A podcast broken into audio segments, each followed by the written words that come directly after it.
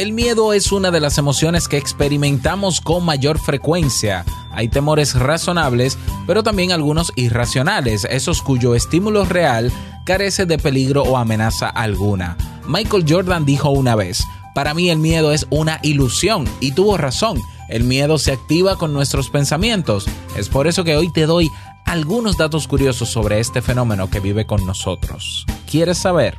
Venga. Si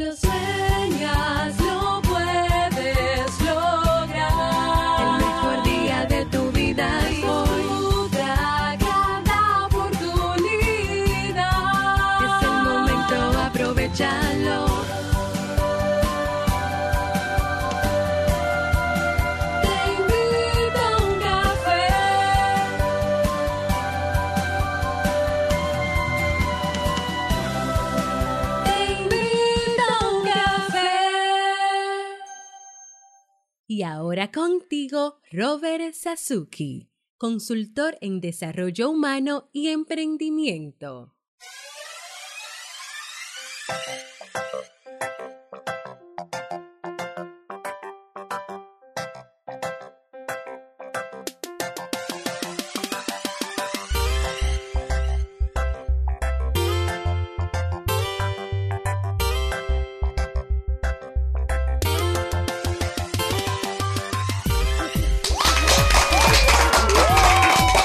¿Qué tal? Con esa energía positiva, esos aplausos y aquí tu bebida favorita.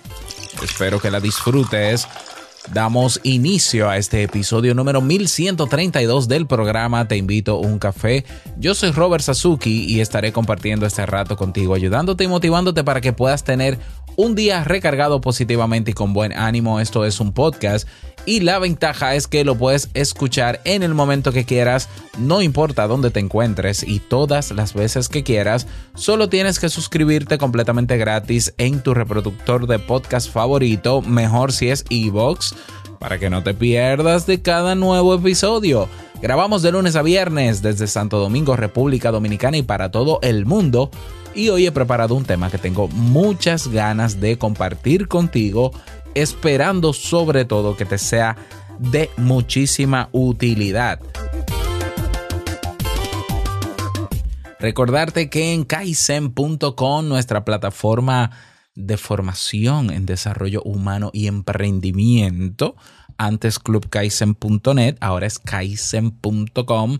Vamos a celebrar, vamos a tener este jueves a las 8 de la noche, hora Santo Domingo, República Dominicana, el masterclass lidiando con mis miedos. Así es, para todos los miembros. Y yo que tú me doy una vueltecita por Kaizen porque hemos tenido algunas novedades y no quiero detallártelas aquí para que la curiosidad se apodere de ti y vayas a la página web y lo veas. Y yo creo que una de las principales novedades, que de hecho está en el botón de suscribirse, te va a encantar. Así que pásate por kaizen.com. Kaizen se escribe K-A-I-I-S-E-N.com. Recordarte también que la próxima semana, justamente el 25, se estará celebrando el primer Summit de Papás Emprendedores. Estaremos ahí más de 15 conferencistas dando herramientas para aquellos papás que quieran emprender o que estén emprendiendo, para facilitarles un poquito más ese trayecto y para que sepan que no están solos. Es un evento organizado por mi amigo Mario Corona desde México y te invito, es gratuito, las participaciones son gratuitas, toda una semana de conferencias. Mm, Te dejo el enlace en las notas del episodio. Bien, para que puedas revisarlo y para que te puedas inscribir. Vamos a comenzar con el tema de hoy, que he titulado 11 datos curiosos sobre el miedo. Hablemos sobre el miedo. Bueno, no es la primera vez que hablo sobre miedo. Eh, pero bueno, el miedo es una de las emociones o sentimientos o estados emocionales que experimentamos quizás, quizás con mayor frecuencia. Hay temores que son lógicos, que son razonables, que son reales, pero yo creo que la mayoría de, de esos que se activan en nosotros cada día son un poco ilusorios o irracionales o distorsionados. ¿Por qué? Porque se supone que ese estado emocional del miedo se debe activar cuando el cerebro en- entiende o detecta o o sí, entiende o detecta que estamos frente a un peligro o amenaza real. que es un peligro o amenaza real? Cualquier situación que ponga en peligro nuestra subsistencia. Entonces, el miedo es una herramienta, o mejor dicho, un recurso que tenemos, así como todas las demás emociones y sentimientos, para, en este caso, prepararnos para no morir frente a esa amenaza. Eso es, eso es el miedo. O sea, una una, una reacción para que nos defendamos de, de eso que nos está amenazando. Y defenderse se traduce en o huyes de la situación amenazante y te mantienes vivo, o te enfrentas a ella, o te paralizas a ver si ojalá no pase nada. Esas son reac- reacciones primarias que tenemos, con la, que, están en nuestros genes, de hecho. Pero hay peligros que el cerebro interpreta que no son peligros. O sea, el cerebro comete errores constantemente, eso ya lo dije. De hecho, publiqué hace unos días un episodio de los cinco errores cotidianos más comunes y entre ellos están los sesgos cognitivos, errores en la forma en cómo nuestro cerebro procesa la información. ¿Ya? Y en esos errores, entonces hay situaciones que el cerebro las interpreta como amenaza. Por tanto, activa el miedo. Y nosotros tenemos una tendencia o generalmente reaccionamos al miedo dependiendo de nuestro hábito, de cómo lo hacemos siempre. Si ante una situación de miedo nosotros constantemente huimos, bueno, pues sea real o sea imaginario, la conducta siempre va a ser huir. Si nosotros nos paralizamos y no hacemos nada frente a la situación, entre comillas, que supuestamente es amenazante, pues no haremos nada. Y hay otros quienes están entrenados o quienes se han acostumbrado y han desarrollado el hábito de comportamiento de afrontar o de enfrentarse a la situación supuestamente amenazante, que es la que activa nuestro miedo. Entonces, un ejemplo de miedos distorsionados o irracionales que se activan en nosotros ante algo que no es realmente una amenaza están, por ejemplo, las fobias. ¿Qué es una fobia? Una, fobia es un miedo irracional. Y cuando digo irracional es que no tiene, no tiene, no tiene sentido de ser ante una situación que una persona cree que pone en peligro su vida. Ya, a quedarse encerrado en un espacio pequeño y creer esa persona que se va a morir o que se va a asfixiar, claustrofobia, personas que están a, a- a una altura considerable y entienden que se van a morir o que se va a caer y se va a derrumbar el sitio donde están, el miedo a las alturas. Hay muchísimas fobias, las conocemos y si no están ahí en Google, búscala, en Wikipedia, seguro que sí. O sea, las fobias son el producto de un error en la manera en cómo nuestro cerebro interpreta la realidad. ¿Ya? Y esas son situaciones que se apoderan de nosotros. Esas fobias se apoderan de nosotros y escapan a nuestro control y afectan significativamente nuestra capacidad para llevar una vida normal. O sea, que no estamos hablando de poca cosa. O sea, fíjate que un, un error en nuestra manera de razonar nos impide desarrollarnos adecuadamente en la vida. Por eso existe la psicología y de ahí su importancia. Porque si bien es cierto, como dijo Michael Jordan en aquella frase de que, bueno, yo sé que la gente tiene mucho miedo, pero el miedo para mí es una ilusión. Que sea una ilusión quiere decir que es generada por nosotros. El miedo lo generamos nosotros a través de esas ideas que pueden ser racionales o no, que pueden tener lógica o no, y que pueden ser ante una situación real o no. Pero que sea una ilusión no quiere decir que exista, que nos transforme emocionalmente, que afecte nuestro estado de ánimo y que afecte nuestra vida. O sea que sí, una ilusión puede afectar nuestra vida. ¿Ya? Bueno, lo cierto es que el miedo está ahí, en, nuestra nuestro día a día, está a la vuelta de la esquina. Eh, es una emoción poderosa que habita en lo profundo de nuestro cerebro, es un, un recurso, como dije, ¿no? Que tiene su fin, tiene su fin. Bueno, la ciencia ha estudiado durante décadas la dimensión del miedo. De hecho, a nivel biológico constituye la base de los estados de estrés, de ansiedad y también de depresión. Y conocerlos Conocer esas dimensiones nos va a ayudar sin duda a comprenderlos mejor para empequeñecer su impacto y manejarlos con efectividad en el día a día. Hace también mucho tiempo, te voy a dejar todos esos episodios de los que yo he mencionado en este momento, te lo voy a dejar en mi página web, en la descripción de este episodio. Pero hace un tiempo hablé de que el miedo no es una enfermedad y que el miedo no se quita. No, no, sácate ese miedo. Es que no es tan fácil. O sea, no, no, no. Es que luego que salió ahí, tú tienes que gestionarlo, tú tienes que canalizarlo o regularlo, pero tú no puedes evitar sentir miedo porque es una, una forma, digamos, es un hábito de pensamiento que muchos tenemos. Hay gente que siente miedo ante cualquier cosa que sea nueva. Miedo ante cualquier cosa que sea nueva. En vez de esa persona quizás sentirse interesada o mostrarse interesada en lo nuevo, lo primero que siente es miedo. Pero eso responde a un patrón de pensamiento que quizás tiene una historia detrás. O sea, ese condicionamiento tiene seguramente una historia detrás. Ahora, quiere decir que la gente, esa persona siempre va a ser así, miedosa, o esa persona ante lo nuevo o ante lo desconocido, ¿va a sentir miedo toda su vida? Realmente no. Si tú supieras, yo creo que no es tan complejo, no es tan complejo derribar ciertos miedos, ciertos miedos.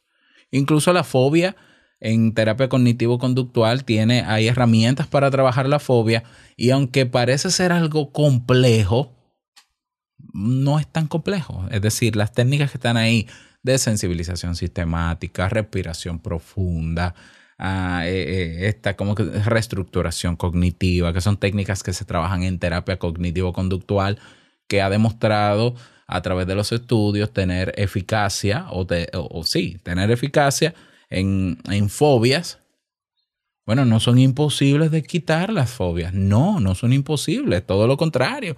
Se puede superar una fobia. Como también se pueden superar otros miedos. Pero bueno, hoy quise traerte algunos datos curiosos sobre el miedo para que lo conozcas un poco mejor, uh, para que lo minimices en el sentido de que sepas que está ahí, pero sepas cómo lidiar con él y sepas que por el hecho de que tengas miedo, a algo desconocido, algo nuevo o algo que no has experimentado, no tienes por qué renunciar a eso. O sea, el miedo es, un, es una alerta, pero tras esa alerta está mi capacidad de razonamiento y de análisis, donde yo puedo decir, este miedo que tengo es sin sentido, eh, eh, no tiene coherencia. Es decir, este miedo que yo tengo porque voy a ir mañana a la playa, ¿cuál es el sentido? ¿Cuál es el problema? si llegan a ideas de que no, porque entonces el tránsito, bueno, pues yo ando con precaución. No, pero que entonces, y hay personas que quieren que quieren hacer del miedo algo supersticioso. Y porque sienten miedo creen que ya, eso es una premonición y el universo y Dios, no, señores. O sea, es normal que ante una situación nueva a la que te vas a enfrentar, y cuando hablo de nuevo, estoy hablando de cualquier cosa que te saque de tu rutina algo diferente, porque sintamos miedo no quiere decir que no lo vamos a hacer. ¿Por qué? Porque detrás de ese miedo, que es una simple alerta, está nuestra conciencia. Y podemos decir, déjame desactivar la alerta porque no tiene por qué pasar nada malo, porque yo he tomado todas las precauciones. Que al final eso se traduce en darle uso a ese miedo para que se disipe. Ahora, quiere decir que yo me voy a enfrentar a esa nueva situación y ya no voy a tener miedo. Quizás vuelva el miedo. Pero el tú haberte preparado para esa nueva situación hace que el miedo se quede ahí contigo. Como digo yo, tomarlo de la mano. Bien, entonces, dato curioso número uno sobre el miedo. El miedo origina fuertes cambios fisiológicos. Atención aquí. El miedo, el miedo pone en funcionamiento una serie de cambios en el cerebro. Esta emoción se refleja en el sistema límbico que se encarga de regular las conductas relacionadas con la huida, con la lucha o la conservación. Y esto ocurre en un lapso mínimo. La primera estructura que orquesta todas las reacciones relacionadas con el miedo es la amígdala. Y tal como nos revela un estudio llevado a cabo en la Universidad de Emory, sí, de Emory en Estados Unidos, factores como el estrés crónico o los miedos irracionales vienen orquestados por esta pequeña estructura, es decir, la amígdala. Y la amígdala es la que genera respuestas fisiológicas como acelerar el ritmo del metabolismo, o aumentar la presión arterial, o la adrenalina, o subir el nivel de glucosa en la sangre, intensificar la tensión muscular o la dilatación de la pupila. ¿Ya? Dato curioso número uno. Vamos con el número dos. El miedo altera la percepción. De acuerdo con diversos estudios, en particular con uno llevado a cabo en la Universidad de Indiana, las emociones tienen el efecto de modificar la percepción. Cuando dichas emociones son particularmente intensas, como el miedo, la distorsión puede ser muy alta. Y es así como se ha descubierto que cuando alguien está en presencia de un objeto al que le tiene miedo, tiende a verlo de mayor tamaño y más cercano de lo que realmente está. Esos efectos se hacen aún más potentes si ese objeto se aproxima a la persona que observa, como en el caso, por ejemplo, de las fobias como en el caso de aquella persona que tiene miedo a emprender y cree, cree, porque tiene miedo, cree que si suelta ese, trabajo y se arriesga a emprender, pero es que mínimo lo van a venir a buscar los, morenos de África del ataúd, ¿no? ¿Ya? Y que se va a morir. y es porque su percepción está alterada por el mismo miedo. Comprobado. Te voy a dejar la, la cita, la bibliografía de esos estudios para que los revises. Eh, vamos con el dato curioso número 3 sobre el miedo. El grado de miedo depende de una experiencia de control. Peter Sandam, investigador de la Universidad de Princeton, ha acuñado el concepto de principio de control. Entonces, sobre este principio, las personas experimentan un mayor grado de miedo frente a las situaciones sobre las que tienen menos control. ¿Ya? Aunque no sean necesariamente peligrosas o realmente peligrosas. Un ejemplo claro de esto es el miedo que algunas personas tienen a viajar en avión. Todas las estadísticas indican que hay mayor riesgo de morir en auto, en automóvil.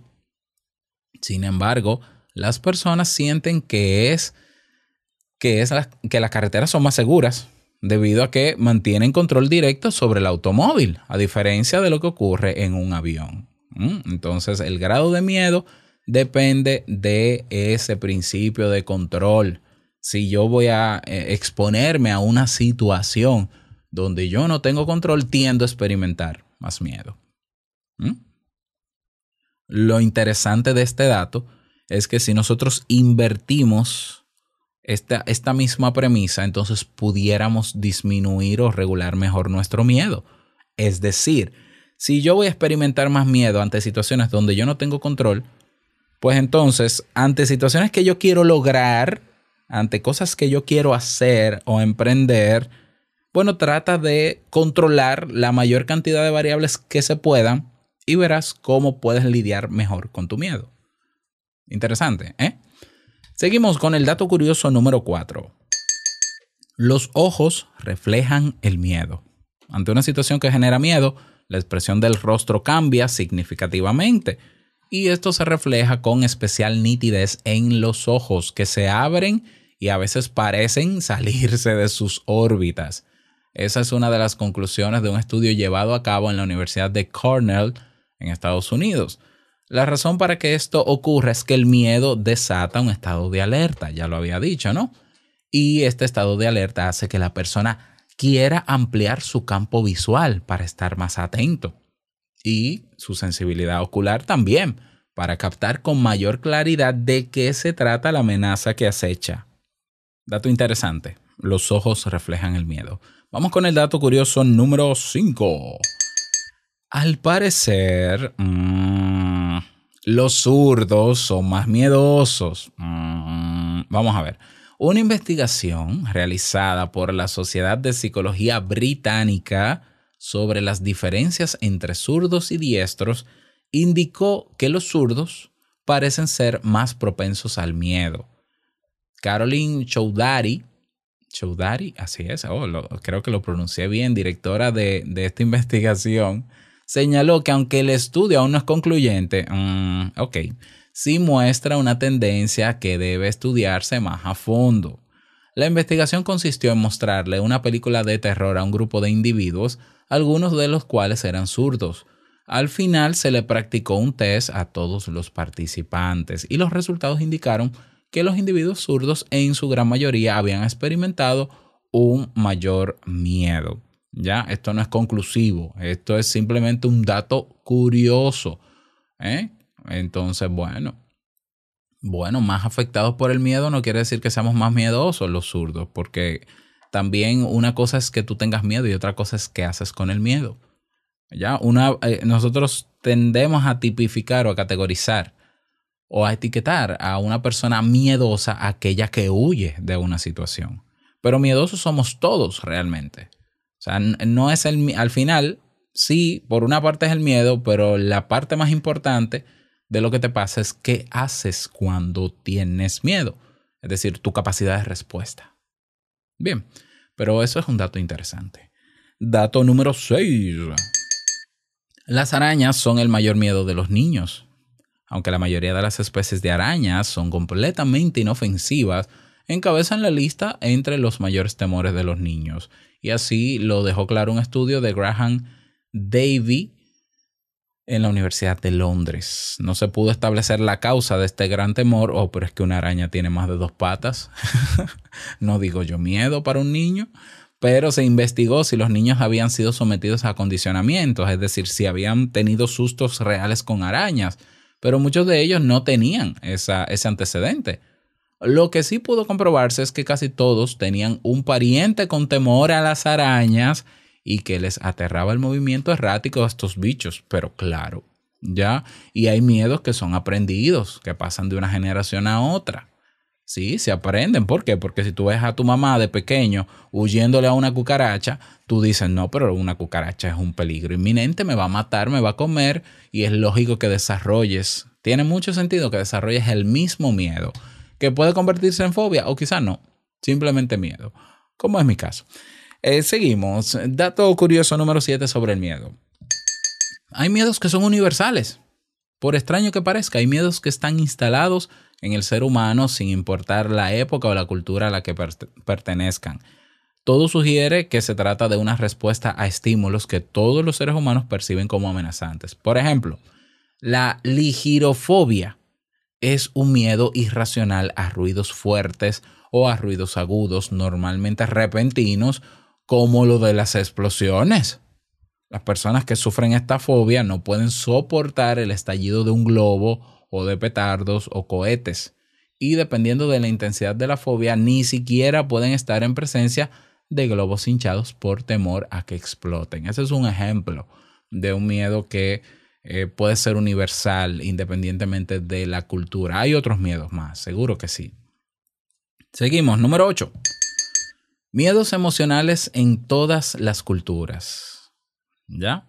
El, del punto número 7, de los miedos que son universales, mm, el miedo universal no es el único miedo universal. También en todas las culturas los niños experimentan temor ante la posibilidad de ser abandonados o quedarse solos sin el amparo de un adulto. También en todas las sociedades hay un temor natural a los extraños, personas que visten, hablan o tienen una apariencia desconocida dentro de lo normal en la comunidad. En todas las culturas occidentales y en varias de otras procedencias, los adolescentes experimentan miedo a hacer el ridículo frente a sus padres y en general temen a la opinión de los demás frente a lo que dicen, a lo que hacen o a la forma de vestirse.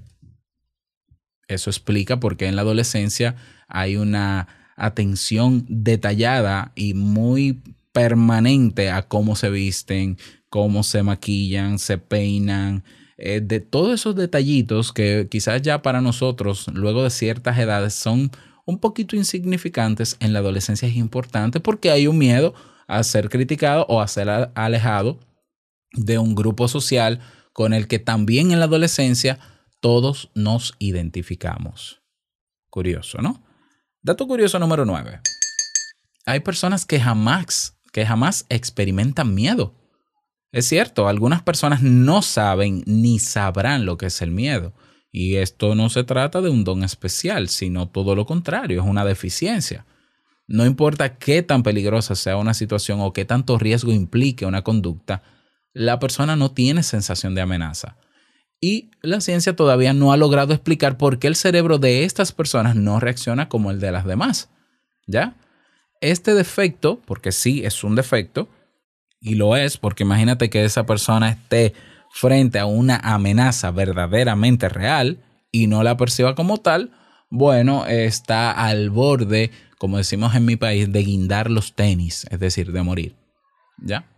Entonces, este defecto entraña grandes riesgos para una persona porque no es capaz de evaluar hasta qué punto puede afectarla una determinada situación.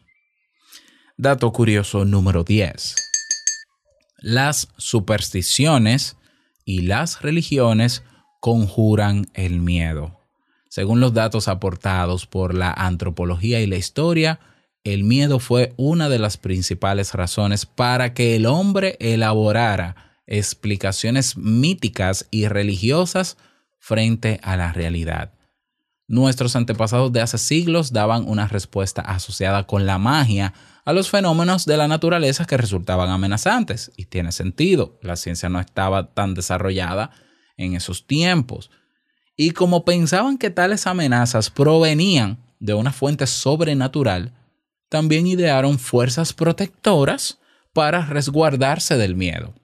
El mecanismo básico era el de invocar la protección de sus poderes a través de sacrificios y ofrendas. ¿Ya? Quien ha leído un poco de historia y conoce un poco sobre antropología, pues se entera, ¿no? Del dios lluvia, del dios protector del fuego, del dios protector de no sé qué, del dios, etcétera, etcétera. Entonces, las supersticiones y las religiones conjuran el miedo. Y dato curioso número 11. Situaciones que deberían causar miedo. Mucha gente va a la playa y siente miedo de que aparezca un tiburón. Sin embargo, hay más gente que muere o es, o es lesionada por los cocos que caen de las palmeras que por ese temido depredador. Por tanto, mucha gente, bueno, por ejemplo, el tema de, de, los truenos, hay mucha gente que le teme a los truenos, pero es que más gente, hay, hay personas más lesionadas por cocos que caen en una palmera que por eso. Se oyen incluso historias de personas que mueren porque son alcanzadas en el caso, por ejemplo, de los rayos. Sin embargo, estadísticamente hay mayor probabilidad de morir por jugar con la tapa de un bolígrafo en la boca que por el alcance de un rayo.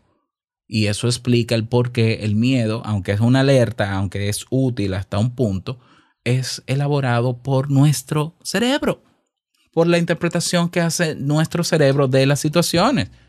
Por ejemplo, el tema del coronavirus, señores.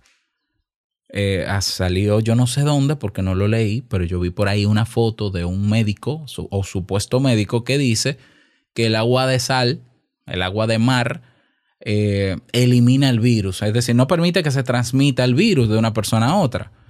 Miren, eh, créanme lo que les estoy diciendo. Eso salió un sábado y el domingo una de las playas más conocidas de Santo Domingo o, de, del, del este de mi país, Boca Chica, estaba llena de gente dentro del agua.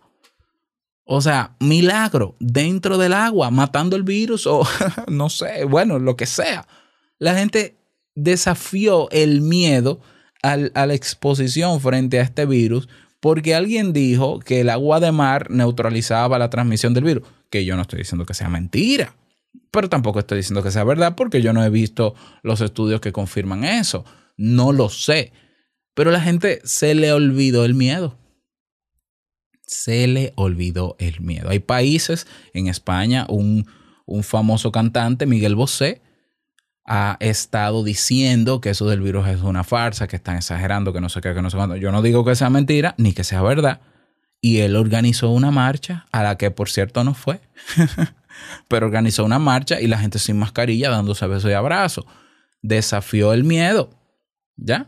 ¿Eso es bueno o eso es malo? No lo sé. No sé si es bueno o sea malo. Yo lo que sí estoy claro es que el miedo es una construcción, una interpretación que hacemos de la realidad Tú puedes estar al lado de un perro de una raza como la eh, ¿cómo se llama esto? De estas razas que se consideran altamente peligrosas, ¿no? Que no digo que todos los perros con esa raza sean altamente peligrosos, pero hay una tendencia. Y tú puedes domesticar un perro así y gustarte. Y, te, y, y he visto bebés al lado de esos perros. Entonces, al final, hay situaciones que, a las que quizás sí deberíamos tenerle miedo. Como salir a la calle sin mascarilla o, dejar de visitar a tus padres sabiendo que tú puedes llevarle la enfermedad. A eso sí deberíamos tenerle miedo. Pero hay cosas irracionales a las que le tenemos miedo y que preferimos huir de eso. Como por ejemplo emprender, a no quedarnos sentados donde estamos. ¿ya? Eh, a mí me da mucho miedo, y yo creo que es un miedo lógico, a no vivir de lo que me gusta, porque yo encontré la manera de vivir de lo que me gusta. A mí me daría mucho miedo emplearme, por ejemplo. ¿Por qué? Porque me limita humanamente. Un empleo no me va a permitir ser lo creativo que soy y ofrecer lo que yo ofrezco como yo quiero ofrecerlo. ¿Mm? Entonces, eh, eh, el, el, porqué, el, el, porqué de tu miedo es muy personal. Hay algo que eh, hay otros miedos que serán muy generalizados o muy culturales. Aquí lo importante es conocer al miedo, saber que es una reacción, aparte y, parecida a otras, es una, una emoción intensa, pero que podemos aprender a lidiar con él y aprender a reaccionar incluso con él. Y por eso decidí preparar el masterclass que vamos a tener el, el jueves a las 8 de la noche en Kaizen para que hablemos al respecto. Y ojalá ese masterclass sea también la antesala de un curso completo con técnicas, técnicas prácticas. Bueno, tiene sentido, ¿no? Técnicas prácticas para trabajar tus miedos. Así que bueno, ese es el tema para el día de hoy. Esos datos los tienes ahí. Espero que te sirvan. Si tienes algún otro dato curioso sobre el miedo que se haya por favor investigado, déjame saber en nuestra comunidad en Telegram. Ve a teinvitouncafe.net y hay un botón que dice comunidad. Nos vemos dentro. Nada más, quiero desearte un bonito día, que lo pases súper bien, que sea un día súper productivo y no quiero finalizar este episodio sin antes recordarte que el mejor día de tu vida es hoy y el mejor momento para comenzar a caminar hacia eso que quieres lograr es ahora. Nos escuchamos mañana en un nuevo episodio. Chao.